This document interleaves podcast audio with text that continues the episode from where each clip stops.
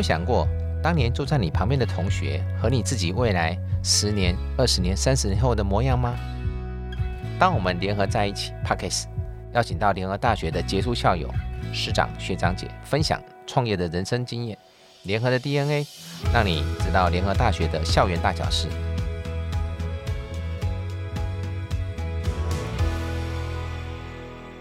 当我们联合在一起，Good things happening。大家好，我是德亚总会长。相信呢，我们联大的校友们呢，一直很好奇自己的母校呢，究竟出了多少的企业家或者名人，他们的成功故事又是什么样子呢？今天，当我们联合在一起，邀请到一个非常厉害的校友，曾经在微软、Google 等知名公司任职副总及总经理的职务，他现在是。巨大集团的集团策略长，也是福建社科院游作学术文化研究所的名誉所长。让我们欢迎尤文仁博士。Hello，德亚总会长好，各位学长姐大家好，我是 Dano 尤文仁。哇，太棒了！这个我们这次邀请到尤文仁博士这个学长来上我们这个，当我们联合在一起的这个 p a c k a g e 其实我提一下啊，我跟尤文仁学长呢很有缘。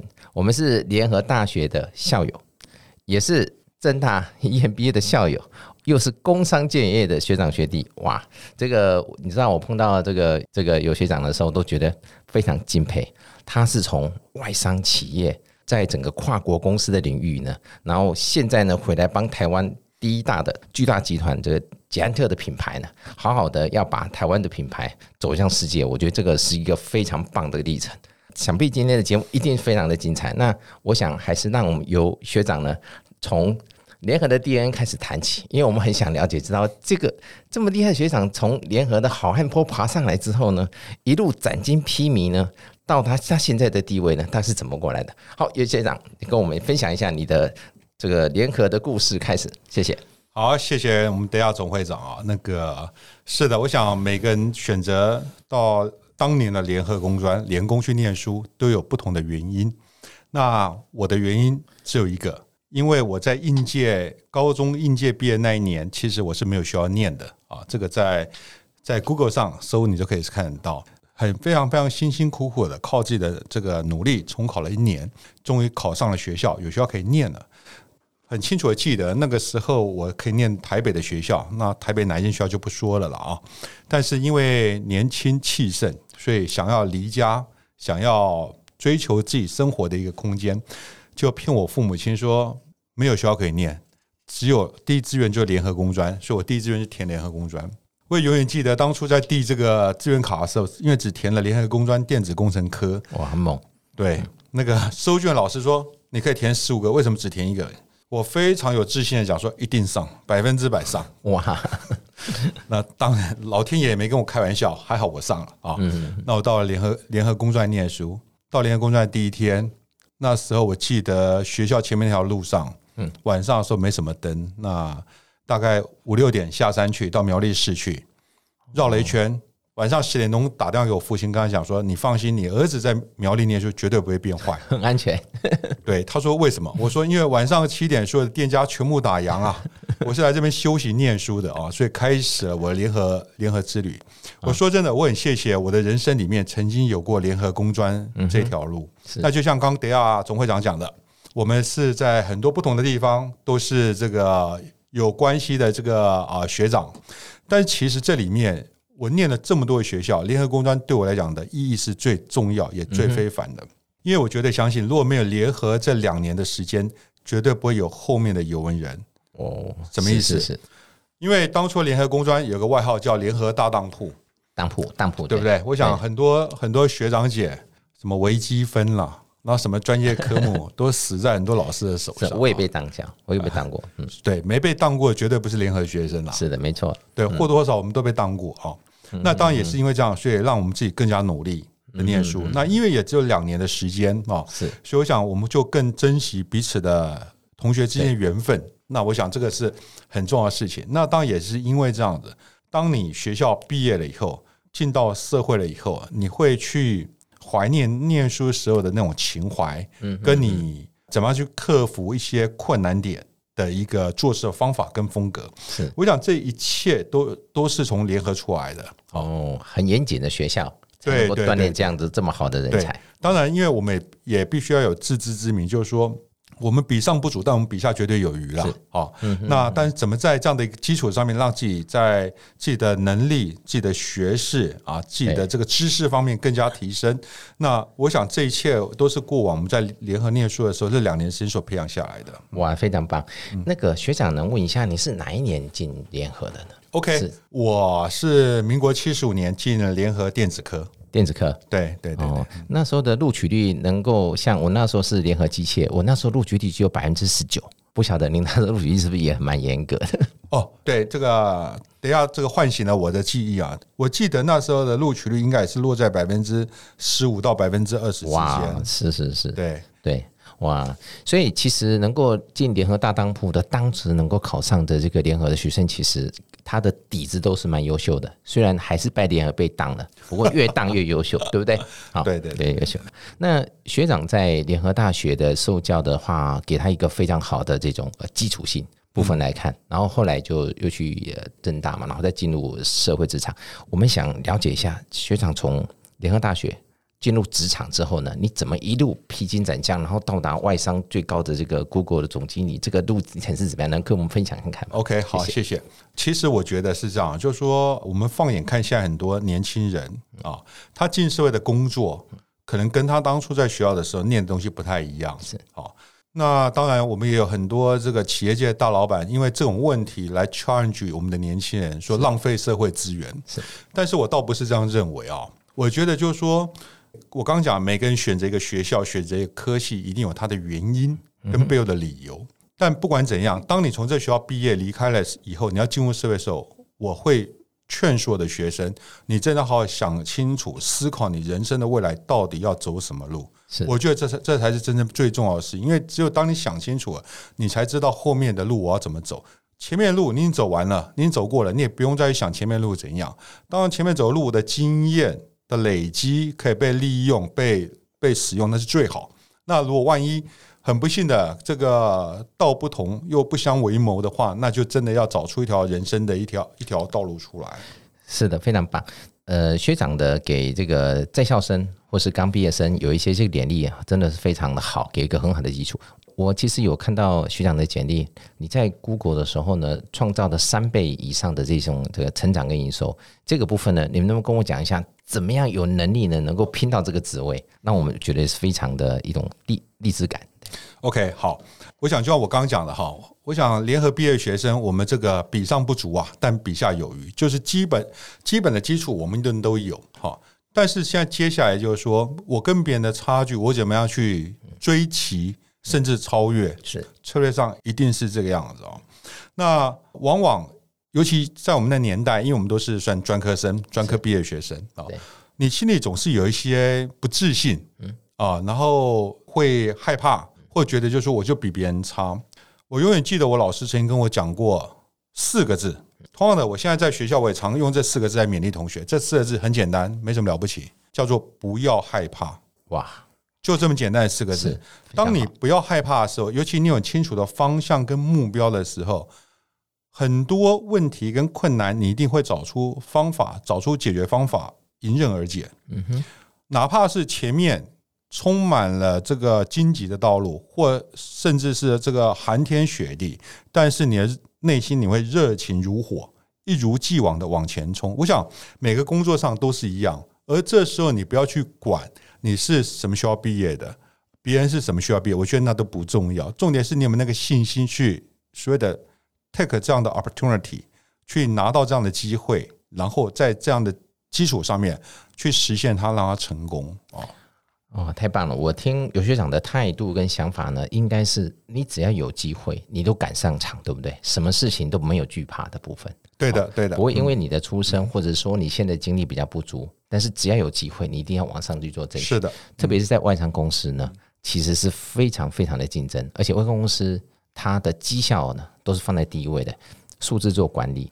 学长从这些外商的体系里面，我们理解到哪些挫折呢？或者是怎么样觉得比较翻转的一个概念，就让让他们那个学长姐们能更理解一下说，这个外商公司呢，生活工作上那种压力啊，你怎么样去把它克服出来的？OK，好，谢谢等下的这个问题啊。其实我想在回答这个问题之前，就像我刚刚前面所讲的，当你从学校毕业的时候，你要先想清楚，你到底人生在追求什么，你到底希望做什么事情。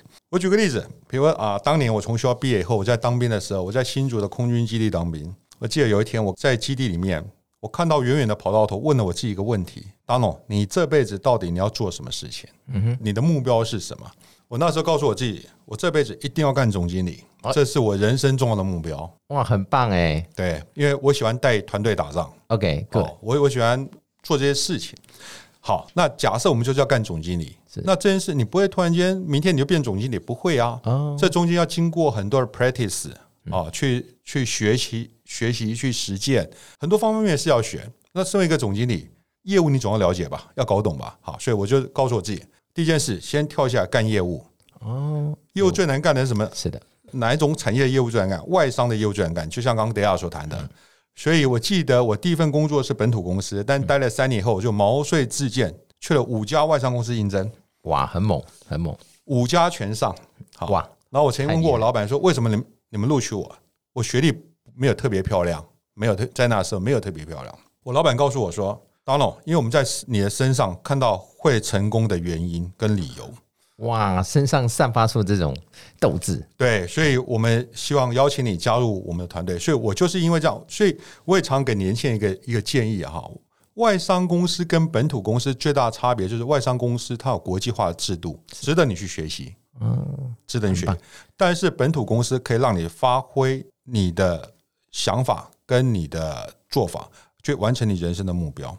哇，我们的那个尤文博士学长呢讲的非常好。第一个，你要立志，你要有梦想，以总经理为目标。你的目标清楚之后呢，你就要往你目标的这种学习态度跟你的拼战精神去努力。然后他刚刚学长刚才讲的非常棒，你要怎么去调整学习你的态度，去磨合到这个目标，还有接受这些挑战。我觉得这个感受真的非常的棒。那学长，整个到这个 Google 之后呢，我也知道你后来又到攻读博士，然后攻读博士之后，你你还有在大陆或是在各方面还有很多的这些征战的沙场，有没有还哪些可以跟我们再分享一下？好，其实我觉得哈，我觉得每个人的一生啊，是就跟德亚的品牌一样。我我觉得这真的是一个很很成功的一个很这个实际的例子。谢谢。德亚从这个几十年前创办这个品牌到现在，三十年前创办这品牌到现在，这个筚路蓝缕，以启山林啊，一路走来，从无到有，这过程是很辛苦的。嗯哼，好，好不容易让这个品牌在台湾发光，接下来在世界发光，我想这是重要的事情。但各位，你想一个问题啊，每个人难道不也是一个品牌吗？嗯，假设我们把每个人都当做一个品牌，什么意思？就是说我问我自己一个问题：当别人听到“游文人”这三个字的时候，他的眼睛里面、脑海里面出现什么样的印象？那叫品牌。对，就像我们讲到德亚这个品牌的时候，我们会出现这样的一个印象。嗯哼哼，品牌的魅力在这个地方。是所以，当你把你自己当成一个品牌经营的时候，你就会很小心、很谨慎的看待你每一份工作的进入、学习、成长、离开、转换这几个步骤。什么意思？你知道你为什么要进入这家公司？你希望在这家公司你要学到什么东西？所以进入学习，然后在这边成长。Compare with 你的 last work，你上一个工作经验，你的差别在哪里？然后接下来你可能就要做转换了，因为你要当一个总经理，他要学东西太多了，他不会只是干一个 sales 的事情，他要去学管理面的事情，他要学方方面面的事情，所以你要做一个转换，因为转换，所以你铁定要离开，那你就就会 try to looking for next step，去找寻下一步你要去的地方。那就像刚刚德亚问的，因为我在 Google 台湾服务过，当我从 Google 台湾离开的时候，我要去思考是说，我怎么样让这样的一个价值，当年在 Google 所学习到的价值，可以被移转转移到另外一家公司去，所以我选择了台达电，进入台达电，然后来来服务。哇，那你就发现这样的一个品牌价值，个人的品牌价值，它是完整的被移转，这中间完全没有被消耗掉。嗯嗯啊，所以我常开玩笑说，我们这辈子没办法像德亚这样创造到他自己的品牌，但我们总可以创造我们自己个人的品牌吧？哇，这个有些长真的很客气。他讲一个，我们就想讲一个非常棒的事情，就是你的资产过程就是在打造个人品牌。你不管在这个微软，在 Google，都是你打造品牌一个很重要的基础。到你做跨国公司，你学到国际性的跨国性管理的时候呢，跟全球性的 business 的时候，你你再到本土的的企业的时候呢，你就有从本土进入国际管理整体的宏观的视野。哇，真的非常棒！然后学长讲的这个 DI 的品牌，我也真的是非常感谢，因为品牌打造的过程中呢，其实是从挫折中滚上来的。那本土品牌在学习跟外商的学习是完全是两样的。外商学习呢，在于国际化跟制度化呢做得非常的好，所以培养出来的这个专业的经理人呢，他有一定的这个很强的这种这种管理能力。但是本土的部分呢，就像学长讲的。他几乎是全包，他几乎是全能性的，在在面对所有的挑战啊，各方层面都要能够面到。好，太棒了。其实我我有一次跟尤学长两个人，我们在上海有一场演讲，我们两个同时是主讲人。那时候我们两个驰骋上海滩哦，那时候现场有一百多人。那我那时候听有些人讲他的这个中国市场这个呃非常战略版图的时候的这个开疆辟土。然后怎么样在中国市场能够把这个他当初呃任职的这个台达总经理怎么样把这个事业做出来？我那时候真的是非常的为之震惊的。这个哇，学长真的是让我的偶像。那我那时候当然跟学长的分享是品牌的整个的创建过程，不管在台湾或在中国大陆。所以我觉得这个整个都是在在挫折在学习中不断的打造自己的品牌。我觉得这是学长讲的非常的棒。那我们来看看学长来。讲看，从在外商的这么棒的这种学习的这种领域呢，我们进来台湾现在 number one 的这个巨大集团的这个策略长，那能不能提提看你进来策略长的这块？这块我老实说，我觉得巨大能够有学长来加入，真的是非常越来越巨大，是不是？有机会？那个学长讲讲看，您在这整个部分的一个布局跟想法，还有当初这个呃刘总找你进来的时候，他整个的思维。是好，谢谢。因为我刚刚讲了啊，就是说我在联工念的是电子工程嘛，哈，大家可能都会想说，哎，那电子工程你应该像我自己联工的同学，很多就毕业或者直接在电子业，对，好，但是我这我的思考逻辑比较比较跳痛，嗯，好，就是比较不会照的传统的这个模式在进行。我觉得电子工程它所涉猎的领域不应该就只有在 Double E 这一块，电子工程这一块，它可以做的是很多。所以就像刚刚德亚所提的，因为我这中间后来在外商工作一二十年，然后后来到台达电，那台达电就很标准的电子业了嘛，啊，那电子业这个服务了啊十年时间，那因缘际会有这样机会啊，加入了巨大。那很多朋友就说：“哎，当龙，你这个是啊，脑袋不清楚啊，这个完全跟电子业没有关系。”我说：“怎么会没有关系啊？”嗯啊，他们说巨大是自行车产业啊，这个咱们这个台湾之光啊，然后这个运动产业。我说，但你你们有没有观察发现一件事情？过去的自行车不带电，所以它是自行车。但是当自行车带电了以后嘞，这世界长得会不一样哈。我想每个产业在思考的都是这个所谓的基业长青的问题啊。那未来的五十年，未来一百年，那巨大集团今年刚好是满五十年，我们在思考的是下一个五十年，巨大要走到什么？什么地步去？那这里面势必要启动所谓的这个组织的这个改造跟它的转型。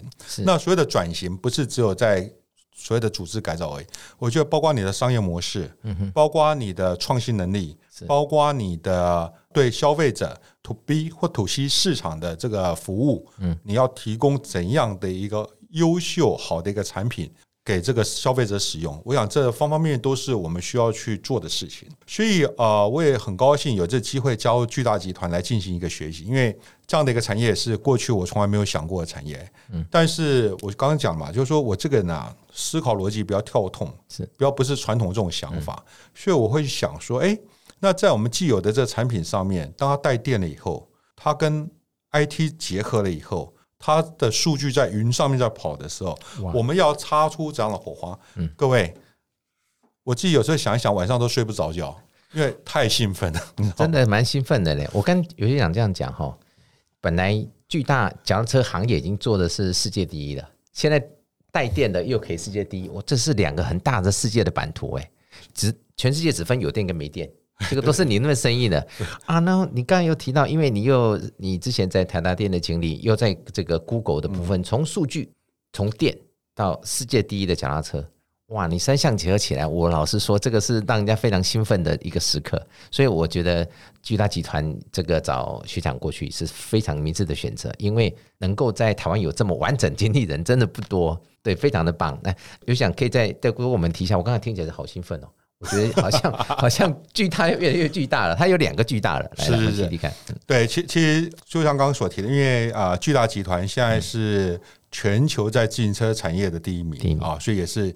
另外的一个台湾之光嘛，哈，但是我们的董事长杜董事长，还有我们的执行长刘执行长，他们也常常在勉励我们，提醒我们，就是说，我们不应该以此自满，是。好，因为。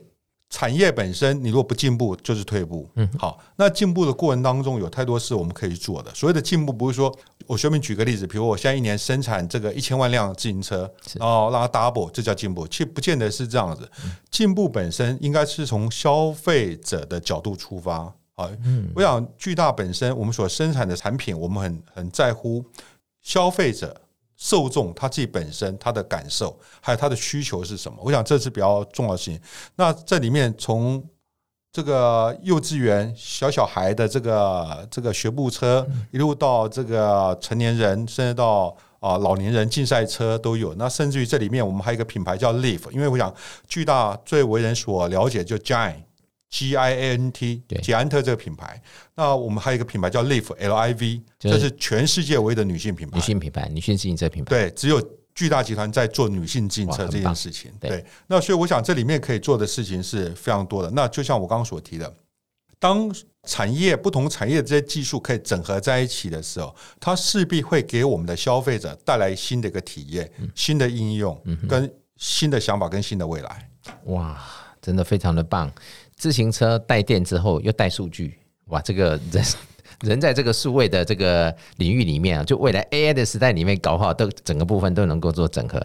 其实我我有注意到我们的有学长非常的认真，你知道他现在也在骑脚踏车，而且骑骑得很好。其实我老说，我我自己是骑巨大的自行车去完成山铁赛的，我对这个捷安特非常有好感。我代表巨大谢谢你。对对，没有真的真的。然后我参加环岛也是参加巨大的这个旅行社带的团，所以。我觉得学长有很棒的地方是，他现在在巨大，他自己几乎常常骑脚踏车去挑战他自己，然后从脚踏车的这个骑乘里面去了解一下他的产品的应用跟人在使用上的一个程度，那所以真的是非常投入在整个的这个对使用者经验的这个情境的部分，有一个非常好的诠释。怪不得您提的这个部分以人为本去思考这个这个产品的应用，然后现在有数据有电。有 number one 的自行车，哇，太棒了！我觉得这个是让 我真的非常兴奋。我听起来真的也蛮兴奋。如果我是巨大人，我也非常兴奋。你来，我就觉得非常兴奋 了。谢谢，谢谢。对对，好。那你看哦，我们学长从开始的毕业，然后进入挑战，然后挑战外商，然后再来就是从数据，再到做店，来做来做自行车。哇，这个历程我看无人所及啊。那目前整个现在过来的时候呢，我想人生的历程呢，真的是非常的特别。你有没有哪一些事你比较遭遇到比较大的挫折？因为我们也不能说我们自己自己都觉得过得不错，其实挫折是蛮多的。有没有可以提一两个学长觉得嗯有哪些事情可以给大家一点醒示？因为一边是这样有个说法呢，挫折越大成就越大。嗯嗯。所以您现在的成就呢，是我们所不能相及的。但是我觉得你应该在过程中可以给我们的学长姐一点一些这些想法，给他们看看说，走到这个路呢。它可能中间会有什么样的一个一个蜕变？你要怎么走上来？这样好，那个我觉得等下是客气了哈。其实这个每个人的这个成长过程或多或少，我们都一定会碰到很多很多的挫折哈。所以我们也常讲，就是说，当你看到一个人他的这个表面风光的时候，你要知道他过去的几个晚上他是暗夜哭泣啊，一定要哭泣，一定要哭泣。我也常哭泣，对对对，因为这中间有很多挫折，或者是很多委屈，对，好不得为外人所道也的事情。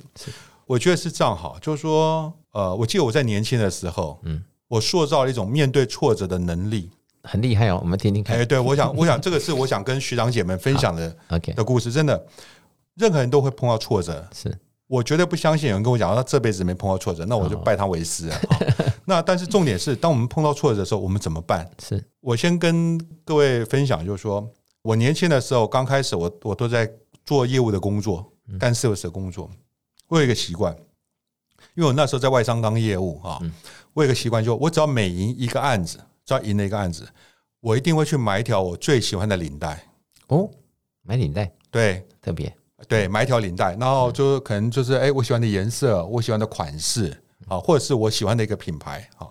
然后接着各位知道，领带有内里，我会在领带内里上面写上几年几月几日，因为什么案子，而且我 beat。我击败了我的竞争对手是谁谁谁，我一定把资料写上去，就写在领带里面。哎呦，好特别。那这个是因为我获得了胜利，因为我觉得我要为我自己庆祝，我不需要别人来跟我 bravo，不跟我欢呼，不需要，不用跟你鼓掌。对，但是我需要我自己给我自己一个掌声。好，哇，太棒！所以慢慢的，我的房间里面的放领带的地方，领带就越来越多，因为因为有一些成就在这个地方。是好，刚刚讲碰到挫折的时候怎么办？当你碰到挫折的时候。请你打上一条最足以让你在最短时间内让你的这个挫败的这个意志被抹平的领带，恢复的领带，对，recover 回来，让它很快复原的一个领带，嗯，出门。甚至于我以前的经验是这样，比如说我今天有一场重要的案子要发生，我一定会打上我上一次获得重大胜利的领带。我可以跟各位讲，你无法想象，so amazing，神奇的事会发生，是你的全身充满了自信。因为连我的团队人看到我都说，Donald，你身上充满了自信力，哇！所以我跟各位徐小姐分享，就是说如何疗愈自己，我觉得那才是真正最重要的事情，不需要靠张老师了，要靠他太慢了，靠我们自己会比较快一点。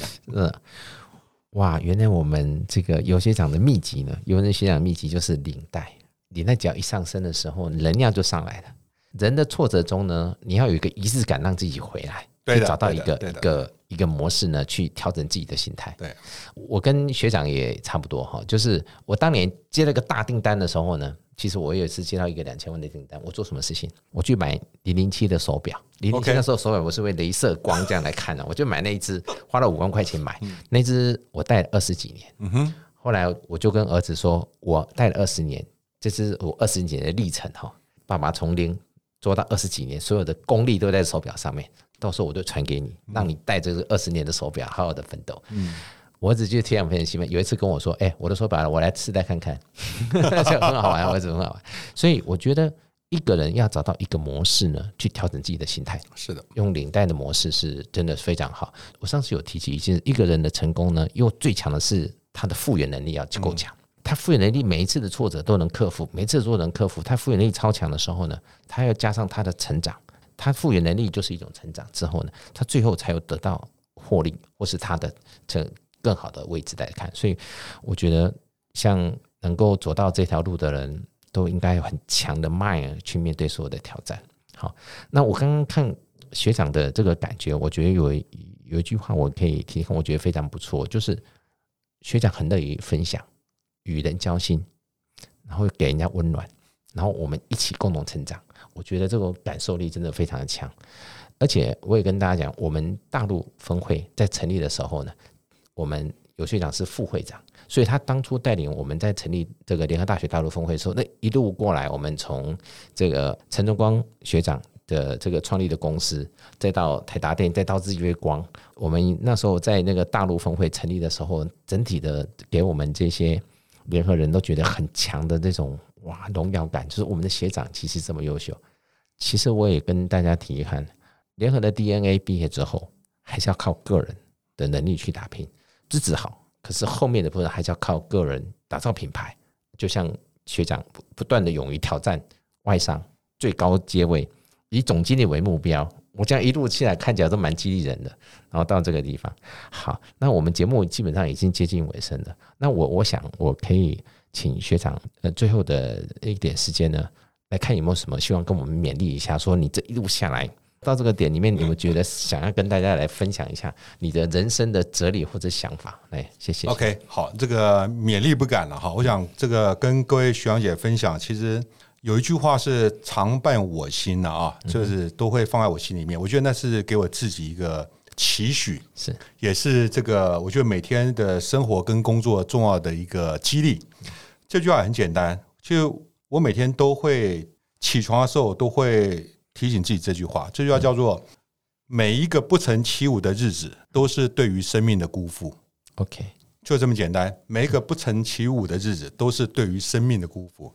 意思就是说，不管你今天过得怎样，你都要想方设法让它过得精彩，你才不会对不起你自己。我们先别管别人，先对得起你自己最重要。当然，你对得起你自己的时候，你才有机会、有资格对得起别人。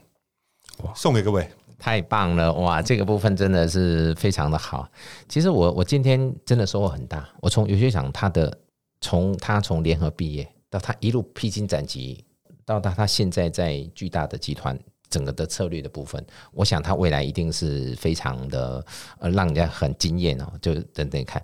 那我我其实就像尤学长讲的，打造品牌，从达到个人品牌到你未来的这个情况，我我我等一下我自己的经历呢。因为我学长知道我跑马拉松嘛，我我觉得我一句话也不错，我也跟大家分享一下。人生呢，就像一场马拉松，重点呢不是在起点，而是坚持到终点。我们尤学长就是有这样子的态度，以总经理为目标，就怎么可以到终点，下一个战场还是可以到达他想到的终点。现在巨大这个学长进来了，他还是有他很强的这个这种组织跟策略能力的。这个车长真的很厉害，然后我们可以达到我们达到的终点。好，那再来我就要感谢尤学长，那谢谢所有联合大学的学长姐、同学们、师长们。希望今天尤学长给带来他人生的这个联合 DNA，一路走到这个情况的时候，给大家一个非常棒的这种学习跟形式。谢谢大家，谢谢大家，谢谢谢各位，谢谢，谢谢谢谢，谢谢，等下会长，谢谢。谢谢。